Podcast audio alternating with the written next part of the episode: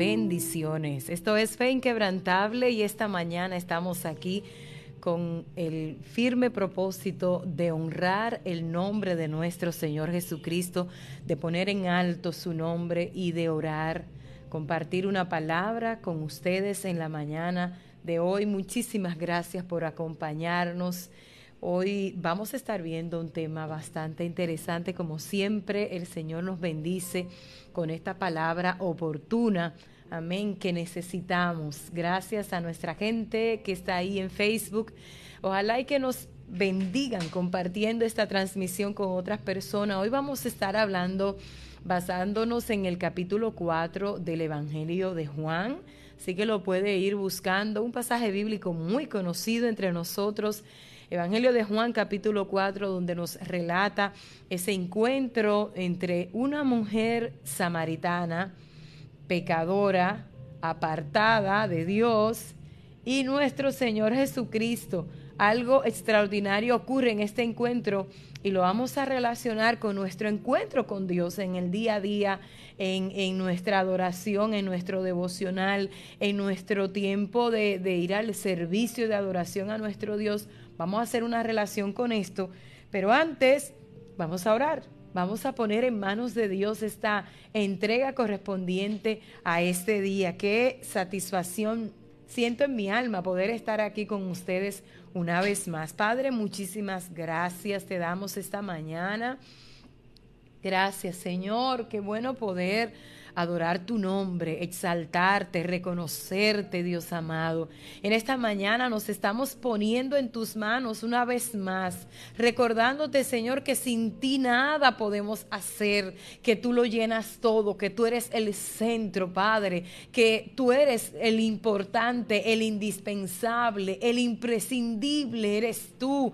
Y queremos tu presencia en este altar, que tú te glorifiques de manera poderosa y que nos permita oh Dios, ser de edificación a otras personas. Gracias te damos en el nombre de Jesús. Amén y amén. Esto es fe inquebrantable. Hoy vamos a hablar sobre el tema, ¿conoces a quien adoras? ¿Conoces a quien estás adorando?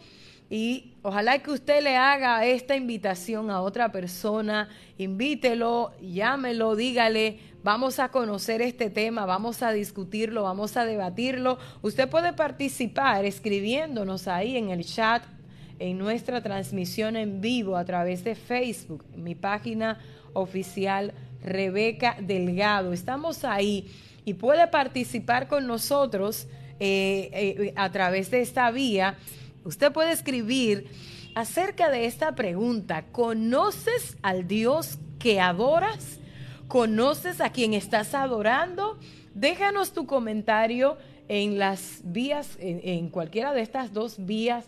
Déjanos saber de dónde nace nuestra inquietud para hablar acerca de este tema si pareciera como tan obvio entre eh, los adoradores que sí están conscientes de al Dios al que están adorando. Parece que es una pregunta innecesaria porque, pastora, claro que conozco a quien estoy adorando. Algunos quizás pueden eh, decir, sirvo a Dios desde pequeño y conozco a Dios conozco a su palabra y pudieran incluso referir testimonios de, de quién es Dios para su vida. Yo creo que mucha gente pudiera decir esto. Otros que no necesariamente adoran al Dios al que nosotros adoramos, a Jehová, Dios de los ejércitos, si están escuchándome, pudieran responder también y decir, sí, yo sé a quién estoy adorando. Pero esta mañana yo quiero enfocarme en el pueblo de Dios en la gente que aún sin ser cristiana y sin congregarse en una iglesia, sin llamarse eh, seguidor de Cristo, dice adorar a Dios. Esta gente que dice orar, invocar el nombre del Señor, tener a Dios presente en todas sus decisiones y asegurar que, que sienten la presencia de Dios, que no toman ninguna decisión sin Él, que Él está siempre en todo lo que hacen. Esta pregunta es para ti. ¿Conoces al Dios que adoras?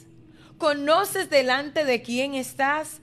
Una de las cosas que me lleva a hablar de este tema y que genera una profunda inquietud en mí, una preocupación, no lo voy a decir de otra manera, sí, me preocupa, me preocupa ver una generación de creyentes que adora de manera eufórica, de manera efusiva y de cierto modo dando lugar a, a, a las emociones que son absolutamente normales en un ser humano, se va a una adoración que está basada en lo que siente, en lo que experimenta en un momento mientras escucha una alabanza, mientras escucha una enseñanza o mientras otros están junto con ellos y saltan y dan brincos y cantan una canción contagiosa y vengo inquieta con este tema porque hay un problema en esto. Hay muchas personas, y, sé que me estoy eh, eh, introduciendo en un territorio donde para algunos no es necesario hablar de esto y para otros me van a ver como la adoradora y quizás como quien no puede hablar de este tema. Sí lo voy a tocar y yo quiero ver quiénes estarán de acuerdo conmigo. Muchos creyentes hoy en día viven una vida de adoración condicional, que depende de si el culto tiene buena música, si en el servicio hay buena ambientación, si el sonido se escucha bien, si hay mucha gente, si quien está dirigiendo tiene una buena expresión, se, se, expresa correctamente. Todo va a depender de otros, pero inmediatamente termina el servicio, inmediatamente termina la, la música, termina todo lo que está pasando en ese lugar, entonces como que nos quitamos, nos quitamos de la adoración. Y hemos hablado aquí en otras ocasiones que la adoración es un estilo de vida que todo lo que nosotros hacemos es adoración al Señor. No importa si estoy en el trabajo, en la calle, en la iglesia, en la casa, estoy adorando. Adoración y alabanza no es lo mismo, pero la alabanza es parte de mi adoración al Señor, ese reconocimiento. Entonces, Hoy hablamos acerca de este tema porque para adorar a Dios tengo que conocerlo. Para adorar a Dios tengo que saber quién es Él. Y Dios es mucho más que una sensación que hace que se te engrife la piel, como decimos nosotros, que se te paren los pelos en la piel. Dios es mucho más que esa sensación que te lleva a llorar en un momento determinado y a decir, wow, ¿qué fue eso que sentí que me estremeció? Yo estaba triste y me sentí mejor. Me Mira, Dios es mucho más que eso. Y nuestra adoración al Señor como vamos a ver en esta palabra, tiene que ser en espíritu que incluye las emociones, el pensamiento, el cuerpo, que incluye todo lo que nosotros somos, pero también tiene que ser en verdad, basado en el conocimiento de la verdad, basado en el Dios al quien adoramos cuántas veces nos vemos en una adoración que es impresionante. Y yo hablo mucho de esto. Hay, hay, veces que vamos a un servicio y luego de haber terminado el servicio, usted va a escuchar a alguien diciendo, fue tremendo lo que pasó allí, qué gloria descendió en ese lugar, eso estuvo tremendo, aleluya. Y puede decir qué, qué cosa tan impresionante, pero llega un momento donde le vas a preguntar a esa persona que te está diciendo con tanta emoción cómo se disfrutó el culto de alabanza, cómo se disfrutó el tiempo de adoración. Le vas a preguntar, ¿y qué pasó? ¿Qué sucedió? Y probablemente no te va a tener una respuesta. ¿Y de qué se habló? Le vas a preguntar, ¿de qué se trató? ¿Qué hizo Dios contigo? ¿Qué pasó en ese servicio? Cuéntame las maravillas de Dios. Dios mío, alguien tiene que inquietarse conmigo en este tema. Es que nos estamos acostumbrando a una adoración circunstancial, a una adoración vacía, a una adoración que viene determinada por lo que otros hacen te motivan a hacer. Vas a adorar dependiendo de cómo te sientas en ese momento. Hay quienes adoran y expresan su alabanza al Señor y reconocen a Dios y se postran delante de Dios cuando tienen problema. Cuando no hay problema, no se acercan a Dios, no reconocen a Dios, no invocan el nombre del Señor, no saben quién es Él todo está bien, así que no lo necesito. Pero hay otros que se acercan a Dios cuando las cosas están bien. Cuando todo está bien, bueno, tengo libertad. Pero si llega un problema, no, no tengo tiempo de ir a la iglesia, no tengo tiempo de orar, no tengo tiempo de buscar la palabra, estoy muy ocupado o no, estoy enfermo, estoy estresado, estoy en depresión, estoy angustiado. Y Dios comprende, Dios entiende. Entonces, aquí hay una, una, eh, un concepto errado acerca de lo que es adorar a Dios en espíritu y en verdad. Ambas cosas son necesarias. Es verdad que en mi adoración al Señor hay un momento donde es tan intensa su presencia que todo mi cuerpo lo va a experimentar. La presencia de Dios es extraordinaria. La presencia de Dios es hermosa y, podemos experimentar su presencia de diferentes maneras. Hay momentos en los que tú vas a llorar y, y, ni siquiera lo vas a poder entender. Otros sencillamente vas a reír. Yo lo he vivido, es hermoso, pero no tiene sentido si permanezco solamente en esta parte del efecto de la adoración y no conozco a ese Dios al que adoro. Estamos ubicándonos en la misma posición de esta mujer, la mujer samaritana de la que nos habla en San Juan capítulo 4, desde el versículo 1 hasta el 42. Naturalmente no voy a leer todo este pasaje bíblico es muy largo, pero usted lo puede leer. Igual los que están ahí en el Facebook, compartan esa cita bíblica en el chat. Gracias de antemano por hacerlo, pero lo describimos, ¿verdad? Lo describimos. ¿Qué ocurre? Partiendo desde el versículo 1 del capítulo 4 de Juan, dice cuando Jesús el Señor entendió que los fariseos habían oído decir, Jesús hace y bautiza más discípulos que Juan, aunque Jesús no bautizaba sino sus discípulos, salió de Judea. Esto es lo que está pasando. Jesús sale de Judea y se fue otra vez a Galilea. Se está por presentar un conflicto ahí, una, una eh, eh, vamos a decir, una competencia que viene siendo motivada por los fariseos. Y Jesús dice, todavía no es el tiempo, vámonos de aquí y nos vamos a Galilea. Y escuche esto, y rumbo a Galilea, en su determinación de irse a Galilea, entonces era necesario pasar por Samaria. Y llegó a Sicar, una ciudad de Samaria. Llega a aquel lugar y allí se encuentra con una mujer. No voy a dar mucho detalle de esta parte. Esta mujer está en el pozo y se presume que era en horario donde otras personas no estaban allí por la condición social de esta mujer. Era una mujer que no tenía muy buena reputación, sino que se dedicaba probablemente a la prostitución. Habla de que había tenido cinco maridos y que en ese momento cuando se encuentra con Jesús, con quien está era un hombre que le pertenecía a otra mujer. Entonces estamos viendo a Jesús encontrándose con una mujer de muy baja, de muy mala reputación en una ciudad samaritana. Si usted lee este pasaje bíblico, se va a dar cuenta que los samaritanos y los judíos no tenían muy buena relación, pero esta, esta rivalidad no viene de los tiempos de Jesús, no, esta, esta rivalidad viene de mucho tiempo atrás, desde el Antiguo Testamento, del tiempo de los reyes. Y esta rivalidad que se da entre judíos y samaritanos llega hasta este momento y Jesús, perdón, Jesús está hablando con esta mujer y le dice, ella está sacando agua del pozo y le dice, oye mujer, dame agua.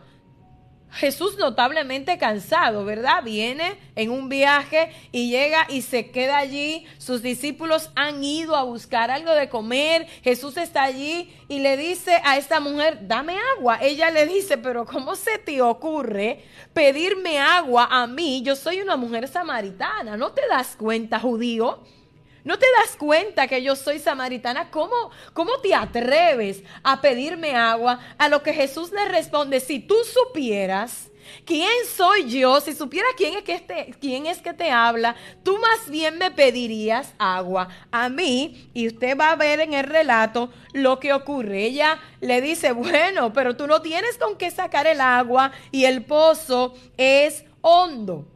Jesús no estaba hablando del agua que había en el pozo. Jesús estaba hablándole a esta mujer acerca del agua espiritual. Y hay algo interesante que ocurre con ella en, en medio de esta conversación con Jesús. Se pone de manifiesto algo que no era muy positivo, de lo que quizás ella no se sentía muy orgullosa al hablar con este hombre extraño. Estoy hablando esta mañana sobre el tema, ¿conoces a quien adora? Esta mujer está frente a Jesús y le está hablando de adoración a Jesús. Fíjense cómo el Señor eh, le habla a esta mujer y esto vale para la gente que cree que se adora a Dios de todas las maneras, que se adora a Dios de cualquier manera, que todos los caminos conducen a Dios, que tú puedes hacerlo de la manera que quieras y que, y que no hay forma, que no hay límites, que, que, que no importa, puedes hacerlo como quieras. Yo vengo a decirte esta mañana que ciertamente la adoración a Dios es delicada, que la adoración a Dios no es cualquier cosa, que la adoración a Dios debe ser consciente, debe ser con conocimiento, con razonamiento, porque de lo contrario no estamos adorando, estamos haciendo cualquier cosa menos adorando. Esto es lo que pasa con esta mujer. Y fíjense aquí, estamos en San Juan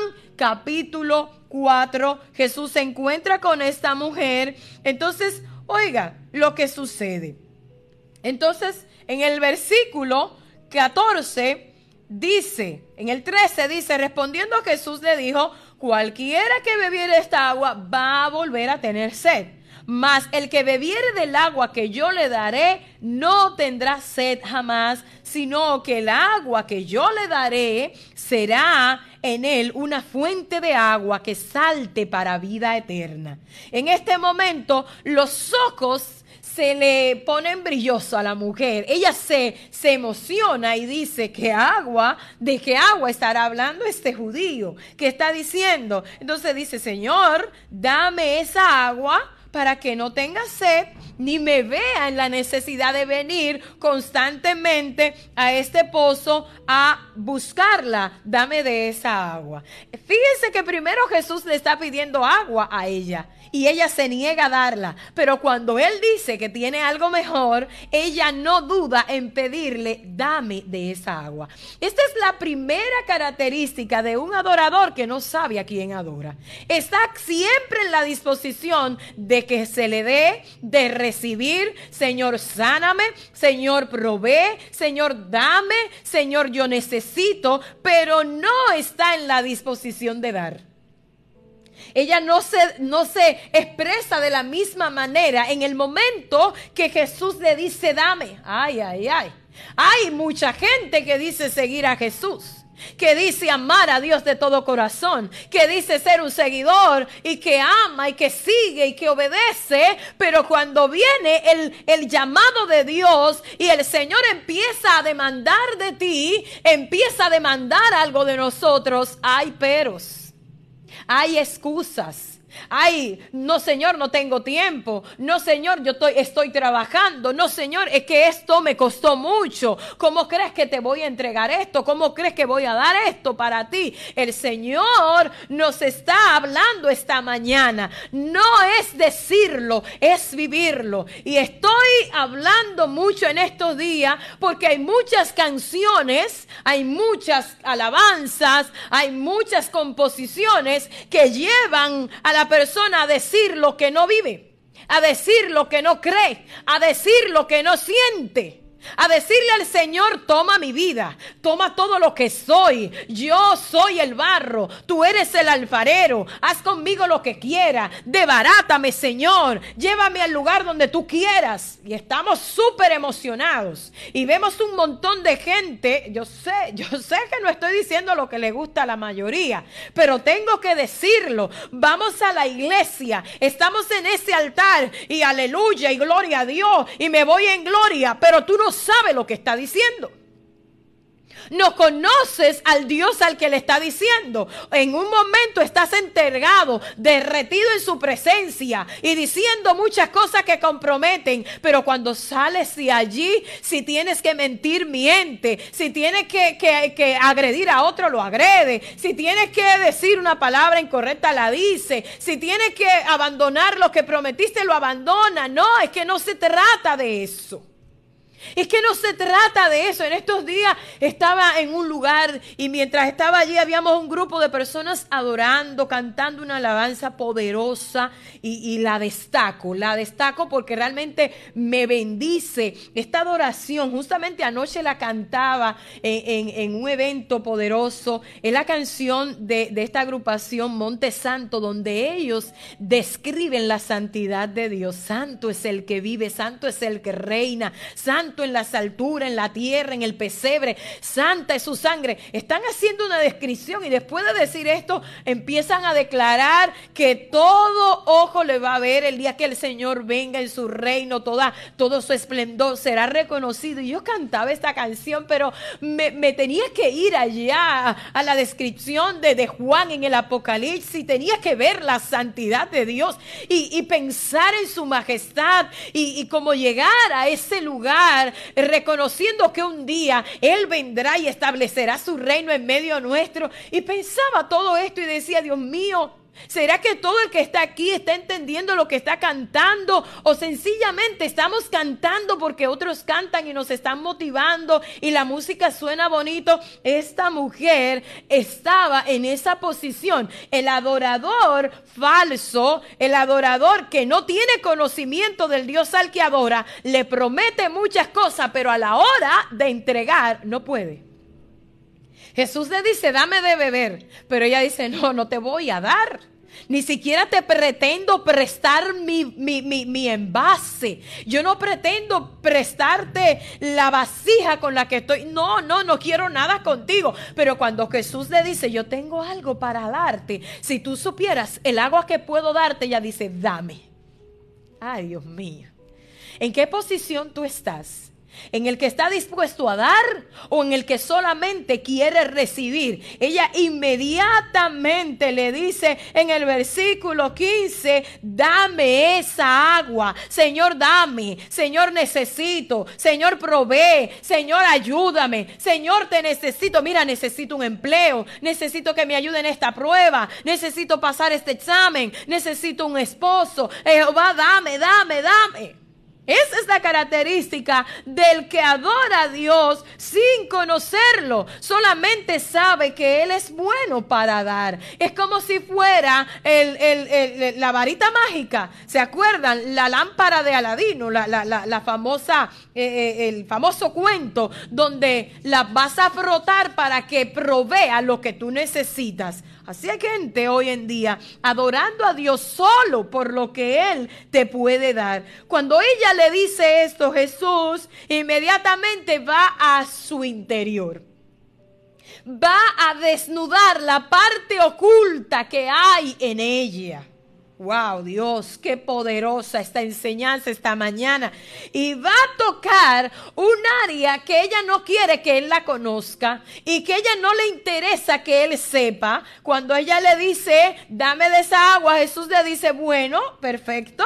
Versículo 16, ve, llama a tu marido y ven acá. Mire, en la sabiduría, en la, en la omnisciencia de Dios, Jesús sabía la condición de esta mujer cuando le dice, ve y llama a tu marido, ve y llama a tu marido y ven acá, que te voy a dar de esa agua. Jesús hablarle a esta mujer de llamar a su marido era descubrir esa parte oscura que ella no quería que se descubriera. Ay, aleluya, mi alma adora a Dios. Es muy bonito cuando yo estoy en ese altar de adoración y todos nos vemos como santos angelitos delante de Dios, pero lo interno lo que Dios conoce, lo que solamente Él sabe, puede ser que huela mal, puede ser que no caiga bien. Ah, pero si la gente con la que me estoy rodeando sabe que eso está en mi interior, probablemente no me van a recibir. Y por eso tenemos en nuestros escenarios, en nuestros altares, muchos profetas que profetizan que todo está bien. Ya no conocemos en nuestro tiempo los profetas que desde el altar desnudan el pecado, desnudan el desorden, desnudan lo que está mal. No, hoy, ay Dios mío, Padre Celestial, bendigo tu nombre. No podemos depender de un ambiente donde nos sintamos bien. No tiene que llegar ese día donde te sientas incómodo, confrontado con lo que dice la palabra de Dios. Yo no te voy a decir que no es necesario, que no nos podemos sentir bien, pero no, no, no.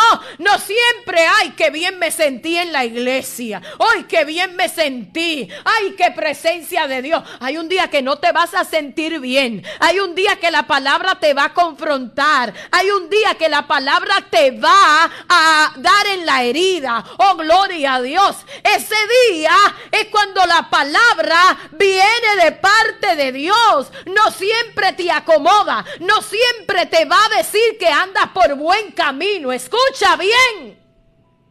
Si estás todo el tiempo en un lugar donde se te aplaude todo, donde se reconoce que, ay, ay, ay, ay, Dios amado, no, no, no, no, no. Necesitamos los profetas verdaderos, los que van a la palabra y le llaman al pecado pecado. Le dicen al que está en fornicación que si no se arrepiente, no hay salvación para él. Esta mujer se ve confrontada delante del maestro cuando él le dice esta palabra, está provocando poner en descubierto lo que realmente ella era. Pero a mí me gustaría que todo el tiempo el Señor me diga, Rebeca, tú estás bien.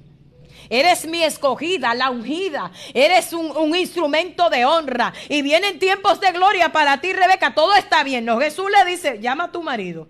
Esta mujer responde y le dice, yo no tengo marido.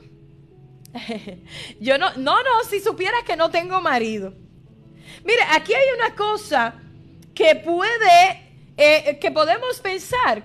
Quizás ella está frente a un hombre, a un hombre que está solo y que probablemente se veía muy bien y que, y que le estaba prestando atención. Hay algo aquí que pudiera, pudiera darse. Ella no quiere poner de manifiesto su condición. Y le dice sencillamente, yo no tengo marido. La respuesta de Jesús a esto es, lo has hecho bien, mi hija. Lo hiciste bien, bien has dicho, no tengo marido, pero aquí viene la revelación, aquí viene a desnudar su condición. Te digo una cosa, dile al Señor, Señor, desnúdame. Señor, dile como decía el salmista David en el Salmo 139, examina mi corazón, eh, que no nos importe tanto si estamos bien o no delante del hombre, que nos interese más estar bien de nuestro, eh, delante de nuestro Creador. Cuánto afán para estar bien delante de la gente que nos ve, buena apariencia física, bien, arreglarme muy bien el pelo, arreglarme, cuidar bien mi apariencia, cuidar que no esté en sobrepeso y, y darle una buena imagen. Todo eso el día que muera se va a quedar. Todo eso se pierde. Pero hay una, una identidad, hay una identidad en Cristo que no va a cambiar nunca, hay una esencia que no va a cambiar nunca, que te va a conducir al cielo o te va a conducir al infierno, te conduce a la vida eterna o te conduce a la perdición eterna. Hoy queremos vivir por apariencia. Lo que esta mujer quiere presentar delante de Jesús es pura apariencia. No, yo no tengo marido. Vengo a decirte en esta hora que no te conformes con que la gente te vea bien. No te preocupes si la gente opina o no de tu ropa, de tu vestido, de tu calzado, de tu apariencia. No, no, no. Ve a la presencia de Dios y asegúrate de que Él se sienta a gusto con tu estilo de vida. Jesús le dice, mujer, has respondido bien. ¿Por qué? Porque cinco maridos has tenido y el que ahora tienes no es tu marido. Esto has dicho con verdad. Ella está siendo descubierta. Ella está siendo desnudada. No hay secreto. Ella está siendo expuesta delante de la persona correcta. Y Jesús le dice, esto has dicho con verdad. ¿Sabe una cosa? Cuando nosotros adoramos al Dios verdadero, cuando yo reconozco al Dios al que adoro, no me intimida, no me da miedo desnudarme delante de Él y decirle mi condición. Señor, tengo malos pensamientos. Señor, tengo malos deseos. Señor, he pensado esto que no es correcto. Señor, estoy lidiando con este mal hábito. Señor, me está pasando esto, pero no pretendamos ir a la presencia de Dios con una adoración tan bonita, tan hermosa, tan motivada. Y bueno, cuántas cosas podemos decir, pero ¿qué pasa en nuestro interior? ¿Qué pasa debajo de esa ropa de, de, adorador que tengo? ¿Qué pasa más allá? ¿Qué ocurre más allá? ¿Qué pasa cuando estás a sola? ¿Qué pasa cuando estás viendo la, la televisión? ¿Qué ocurre cuando usas el internet en un dispositivo donde nadie te está viendo? ¿Qué ocurre en el trabajo cuando altera las cosas sin que nadie sepa qué está pasando? Oh, gloria a Dios. ¿Qué ocurre cuando estás mirando la mujer de tu prójimo? ¿Qué ocurre cuando cuando estás deseando el hombre que no te pertenece, eso nadie lo sabe. Pero si tengo que ir y cantar una alabanza bien cantada y adorar a Dios delante de todo el mundo, lo más probable es que se sienta candela, chipa y fuego. Es muy probable, como decimos nosotros aquí en República Dominicana, que sintamos una atmósfera de gloria tengo problemas con esto. Yo sé que no soy de la más aceptada en este sentido, pero lo voy a predicar y lo voy a y voy a, a pronunciarme en contra de esto. Tú puedes estar simulando presencia de Dios que depende de un instrumento musical que suena bonito y no está mal utilizar el instrumento, pero yo puedo, óigame, se pueden manipular las emociones desde el altar. Se puede manipular las emociones. Y puedo decir que aquí está Dios.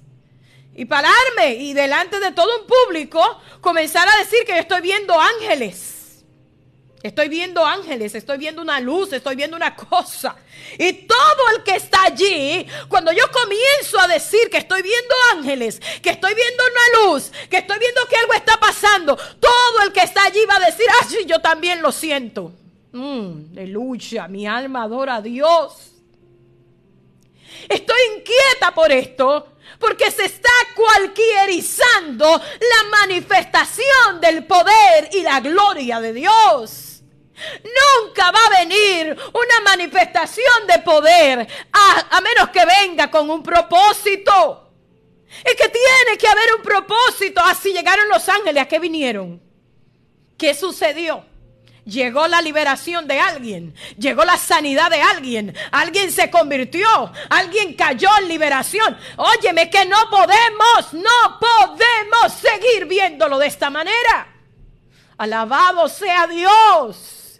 Yo creo en la manifestación del poder de Dios. Yo creo en la manifestación del Espíritu Santo. Yo creo que Dios se manifiesta de distintas maneras, pero no es verdad que en cada reunión que nosotros vamos se va a manifestar de la misma forma.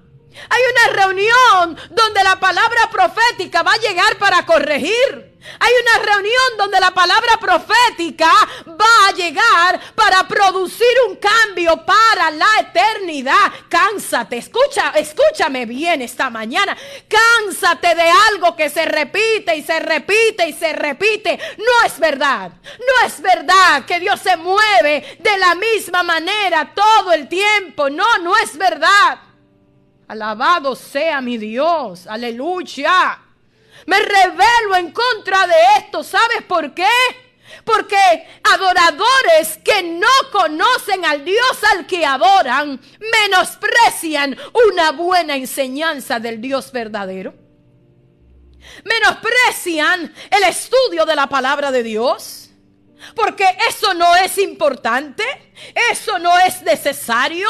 Ah, y donde hay una buena enseñanza bíblica, un pastor, un maestro, un líder que se preparó para estudiar la palabra, para enseñarte la palabra, viene y la expresa de manera detallada, con la gracia de Dios. No faltan los que dicen, ahí no está Dios.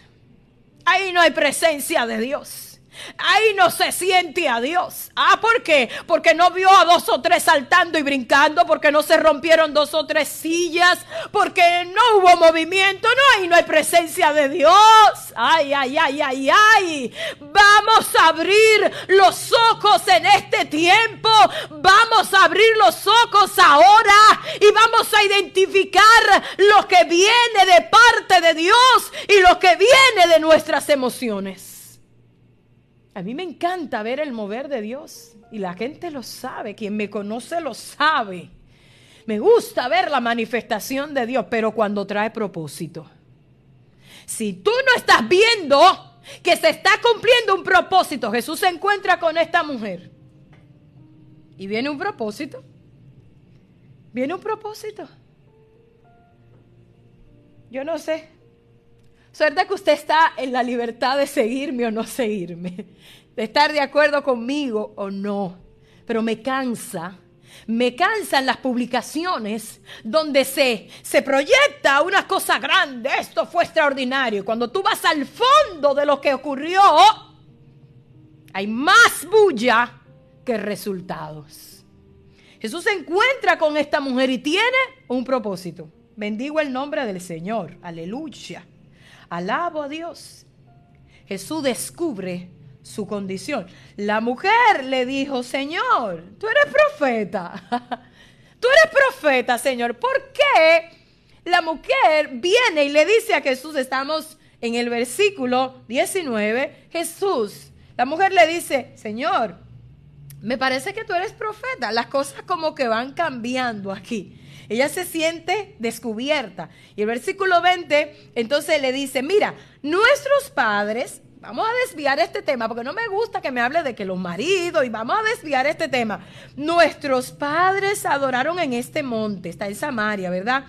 Y vosotros decís que en Jerusalén, en el lugar donde se debe adorar. Jesús le dice, mujer, créeme que la hora viene cuando ni en este monte ni en Jerusalén adoraréis al Padre. Vosotros adoráis lo que no sabéis. Ustedes no saben lo que están adorando, le está diciendo Jesús. Y yo quiero imitar la posición de mi Jesús cuando le dice a esta mujer y a su gente, ustedes no saben a quién están adorando. Ustedes no saben a quién están adorando. Le, dice literal, francamente, Jesús le dice en el versículo 22, vosotros adoráis lo que no sabéis. Nosotros, ay Dios mío, nosotros, dice Jesús, adoramos lo que sabemos porque en el plan de Dios porque la idea de Dios, porque en el original de Dios estaba plasmado que la salvación viniera a través de un judío. a través de los judíos. Mira, aquí quiero ponerme en la posición de Jesús sin presumir, para ser franca con aquellos que dicen adorar, pero no saben a quién adoran. Jesús está diciendo, ustedes no saben a quién están adorando. Ella le ha hecho una pregunta, señora, ¿quién, ¿dónde que debemos adorar? Porque ustedes dicen que allá y nosotros decimos que aquí Jesús le está diciendo, el punto no es si allá, el punto no es si es aquí, el punto es que tú sepas a quién estás adorando. Quiero que sepas una cosa, no hay manera de que tú sepas a quién adoras si no lo conoces. Y no hay manera de que tú conozcas a Dios si no es a través de su palabra. No es sentirlo, es conocerlo. Es saber identificar a quien adora. Y voy a decir esto todavía, todavía más fuerte. Alabo al Señor por su presencia. Cuando la iglesia no sabe a quién adora, cuando no conoces al Dios al que adoras, te ves en el riesgo de ser guiado, de ser conducido por adoradores de las tinieblas, que se visten como ángel de luz, pero como no conoces la palabra, como no has estado en intimidad con Dios, como no has pasado tiempo en su presencia, hay gente que se viste como hijos de luz, pero viven en tinieblas. Y muchas veces llegan a nuestros altares, llegan a nuestras plataformas y dan palabras, palabras que están cargadas de espiritismo. Palabras que vienen cargadas de adivinación. Ay, Dios mío. Desde nuestros altares. Aleluya. Y vienen unas declaraciones que coinciden tanto con lo que tú estás viviendo que te llevan a decir, wow, qué revelación. Wow, eso, fue terrible. Yo tengo por costumbre que no me impresiono mucho delante de una revelación. Y es que si la revelación viene de Dios, se va a cumplir. Pero está sucediendo que cuando, que muchas veces desde el la gente va a las actividades detrás de una palabra profética. La gente va detrás de esa declaración, como los que consultan a los brujos y a los hechiceros, para saber. Y voy a decir esto, no está mal que tú le pidas al Señor revelación, no, no está mal. No está mal que vayamos a la presencia de Dios y consultemos para tomar una decisión. Señor, revélame cuál es tu voluntad. Señor, revélame cuál paso debo tomar. No, no está mal. Tampoco está mal que en nuestros, en medio nuestro se, se muevan, se conozcan a los profetas de Dios. Yo creo en esto. El problema está en que se ha cualquierizado la palabra profética. Y donde quiera hay una palabra profética. Y donde quiera, que por lo general viene a acomodarnos, viene a, hacernos sentir bien. Viene a decirnos lo bien que nos estamos portando, aun cuando no diezmamos y ofrendamos, aun cuando no hemos tenido intimidad con Dios en mucho tiempo, aun cuando no oramos, no, aun cuando hay cosas en nuestra vida que no están bien, pero estamos recibiendo una palabra profética que nos acomoda, que levanta nuestro ego y me hace sentir bien. Cuando esto ocurre, cuando yo no conozco al Dios al que adoro. Cuando no conozco al Dios al que adoro. Miren, eh, el profeta Isaías, capítulo 6 de Isaías, la Biblia dice que Isaías se encuentra en una presencia palpable de Dios. La presencia de Dios llega al lugar donde Él está. Y cuando Isaías se ve en esa gloria, lo primero que Isaías dice, ay, ay, ay, ay, ¿qué yo hago aquí? Isaías dice, ¿qué hago aquí? Llegó mi final. Porque siendo hombre inmundo de labios, siendo pecador, siendo un hombre con pensamientos inicuos, han visto mis ojos al Señor. Ay, ay, ay, ay, aleluya. Cuando la presencia de Dios llega, cuando la presencia de Dios se hace evidente, tangible, hay algo que se va a poner de manifiesto y es nuestra pobre humanidad. Es nuestra debilidad, es nuestro pecado, es nuestra condición que va por debajo de la, de la autoridad de Dios. No nos sintamos mal cuando la revelación viene para corregir, cuando la revelación viene para transformar, cuando la revelación viene para decir lo que está mal. Esto es lo que ocurre cuando vas a la presencia de Dios. Aleluya. Es Dios quien le dice a Isaías, Isaías, yo te purifico. Isaías, yo te cambio. Isaías, yo quito tu pecado. Aleluya. Alabado sea el nombre del Señor. Necesitamos que la manifestación de Dios en nuestras actividades, en nuestros encuentros, en nuestras predicaciones, se haga evidente en la transformación de los oyentes, en el cambio de estilo de vida, en el cambio en la, manera de pensar. No puede decir que Dios está obrando cuando sigues pecando. Podrás decir otra cosa, pero no necesariamente esto.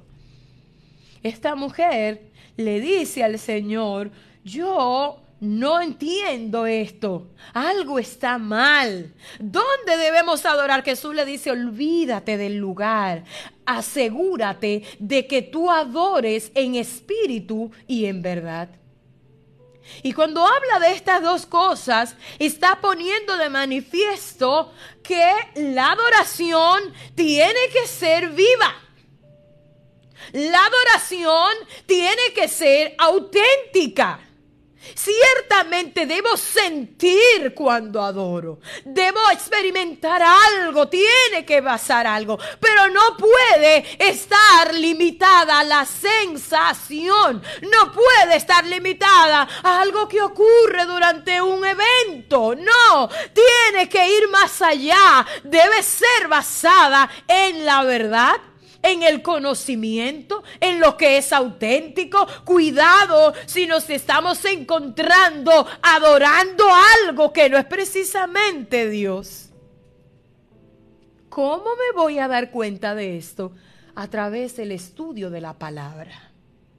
Y estoy viendo una generación de creyentes de todas las edades que no estudia la palabra de Dios que no estudia, que no se, se dedica al estudio. Mira, cuando tú estudias la palabra de Dios, aleluya, la palabra de Dios te va a corregir.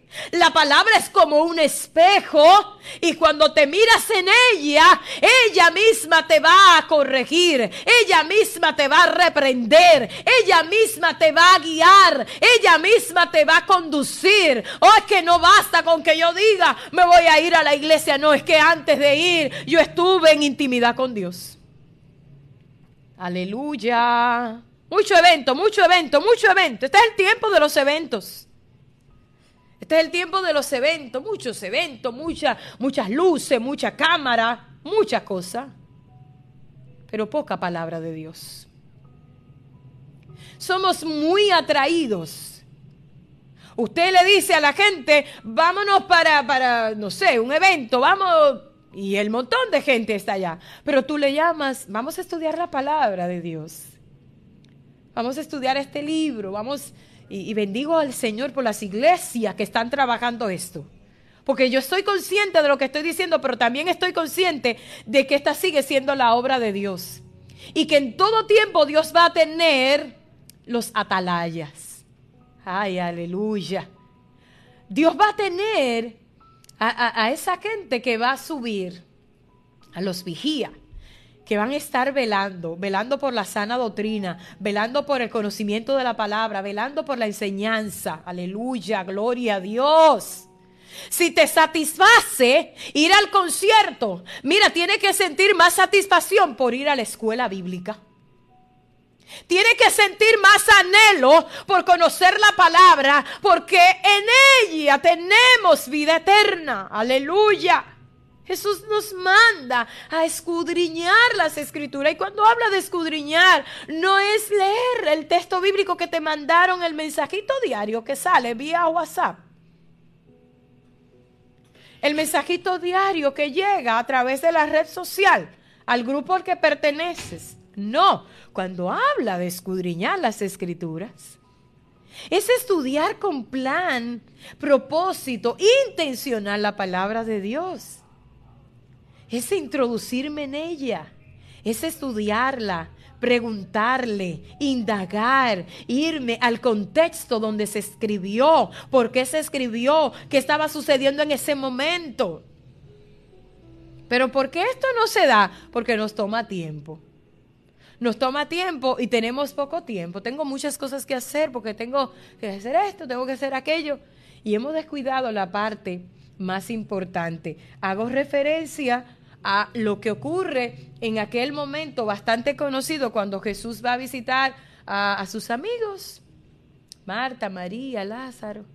Cuando Jesús va a visitarle, la Biblia dice que María se olvida de todo y dice, Jesús está aquí y se va a su presencia.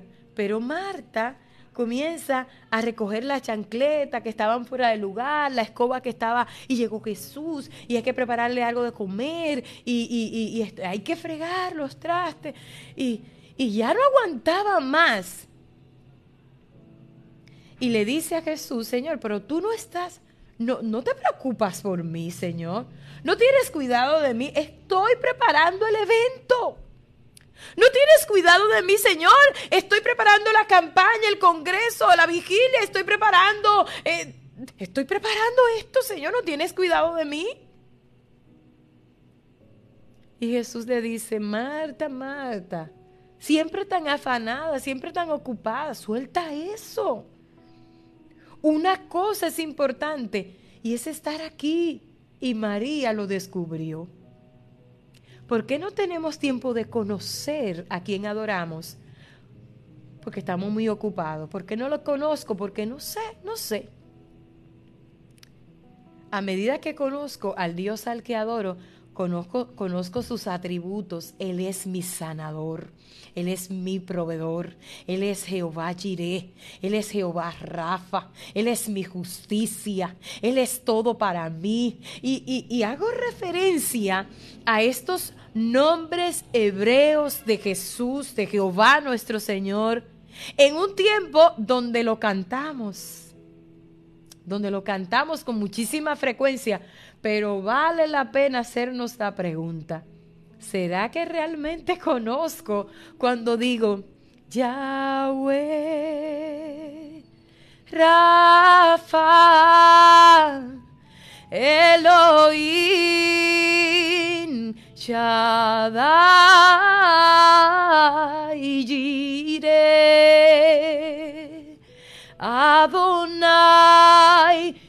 manifestará. Suena bonito, eso, es bellísimo. Pero qué pena que tú digas que estás sintiendo la presencia de Dios cantando algo que no sabe lo que significa. Pero se oye bonito. Es lindo. Mira, esa, es una composición bellísima en todo el sentido de la palabra. Pero ¿sabes quién, quién es Yahweh? ¿Quién es Rafa? ¿Quién es Elohim? ¿Quién es Adonai? ¿Quién es? ¿Quién es? ¿Por qué llamarlo por ese nombre cuando no lo conoces? Miren, se nos acabó el tiempo. Y yo creo que este es un tema para tratarlo con más detalle en una próxima entrega de Fe Inquebrantable. Termino pronunciando y describiendo lo que ocurrió con la mujer samaritana. Ella adoraba Sí, ella adoraba en ese pozo que decía nos dejó nuestro padre Jacob, pero no lo conocía. Una vez conoció a Cristo, tuvo un encuentro con él, soltó el cántaro y soltó la vida que estaba llevando para servir al Señor. Padre, gracias te damos en esta hora. Gracias por este tiempo precioso que nos ha permitido esta, este día. Gracias. Te pido que tu palabra produzca cambios para la eternidad. Dios te bendiga Eh, rica y abundantemente.